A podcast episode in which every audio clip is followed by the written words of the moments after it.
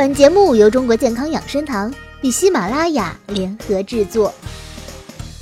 水果玉米和糯玉米哪个算粮食？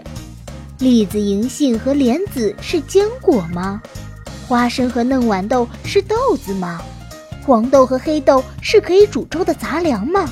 圣女果是水果还是蔬菜？今天养生专家将从营养角度告诉你八大跨界食品。看看你是否吃错了。跨界食品第一种，花生。从植物学上说，花生的确属于豆科植物的种子，但从营养成分上来说，花生和大部分坚果比较相似，而和大多数豆子差异甚大。你想想，红豆、绿豆、芸豆能榨油吗？这些豆子含脂肪不到百分之一。而花生含脂肪达百分之四十，所以它和葵花籽等一起被归为油籽类，在营养上和坚果归为一类，统称坚果和油籽，或简称坚果。也就是说，在膳食宝塔中，吃炒花生占据的是坚果的份额，而不是大豆的份额，更不是杂粮的份额。跨界食品第二种，栗子、银杏。和莲子，它们虽然往往被归为坚果，或者叫做养生食材，其实它们都是富含淀粉的植物种子，基本营养素含量和杂粮非常相近。比如说，莲子中含淀粉高达百分之七十以上，蛋白质含量为百分之十二左右，还含有除维生素 B 十二以外各种 B 族维生素，和稻米、小麦并无很大差别。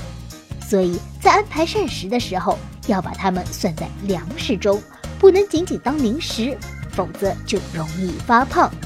当然，银杏和莲子含有一些特殊的药用成分，这些是粮食所没有的，所以它们不能大碗吃。如果要吃的话，只能少量饮用。跨界食品第三种，各种薯类以及菱角和藕。它们都是含有淀粉的鲜嫩食材，营养价值介于粮食与蔬菜之间。如果用这些食品来部分代替粮食，它们可以起到增强营养价值、增加钾、维生素 C 和膳食纤维供应的作用。如果用来代替蔬菜，它们所含的胡萝卜素、叶酸和维生素 K 太少，不能完全替代绿叶蔬菜的营养，而且会带来过多的淀粉，容易导致发胖的后果。所以，如果吃了含土豆、芋头的菜肴，或者吃了菱角、蒸藕当零食，就要适当的减少主食。跨界食品第四种，樱桃番茄。从糖含量来说，它比大部分水果少那么一点，又比大部分蔬菜多那么一点。所以，如果当水果吃，它特别适合那些需要控制血糖的人，以及需要减肥的人。因为糖少就意味着能量比较低，血糖反应也会相对较低。但如果作为蔬菜生吃也毫无问题，只是如果加入了很多色拉酱来拌，就把它低能量的优势给抹杀了。跨界食品第五种，水果玉米和甜玉米粒。水果玉米属于甜玉米，它在籽粒还没有成熟的时候采摘下来，水分多。还有维生素 C 和可溶性糖，但淀粉含量比较低。超市卖的甜玉米粒以及罐头装的嫩玉米笋也属于这一类，它们都算是含淀粉的蔬菜。黏软的糯玉米就算是粮食了，因为其中已经没有维生素 C，水分也低，淀粉却高了。所以，如果给孩子吃一个水果玉米，还要吃多半碗饭；而给一个糯玉米，就没必要再给一碗饭了。跨界食物第六种，毛豆、蚕豆和豌豆。很多植物种子在青春期时被采摘下来，就算是蔬菜；而在成熟之后采摘下来，就算是豆子或粮食。比如说，柔嫩的嫩蚕豆、鲜豌豆、嫩毛豆都算是蔬菜，因为它们水分大，含有维生素 C，淀粉含量又比较少。而成熟的老蚕豆、干豌豆和干黄豆就算是豆类。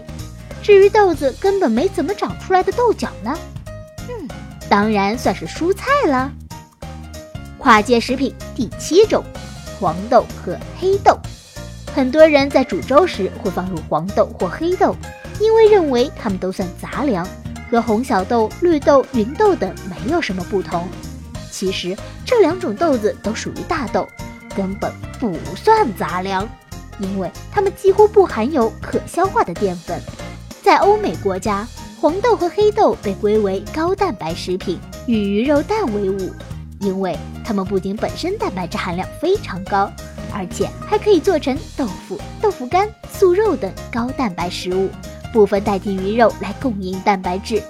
也就是说，吃黄豆和黑豆可以代替鱼肉，却不能代替粮食。跨界食品第八种，红小豆、绿豆、芸豆、干豌豆、干蚕豆等，因为它们的淀粉含量高达百分之六十左右，和粮食的成分更为接近。尽管其蛋白质和维生素的营养价值比多数粮食更高一些，但是相对来说，它们属于粮食，也就是说，它们可以煮粥。怎么样？这八种跨界食物你都吃对了吗？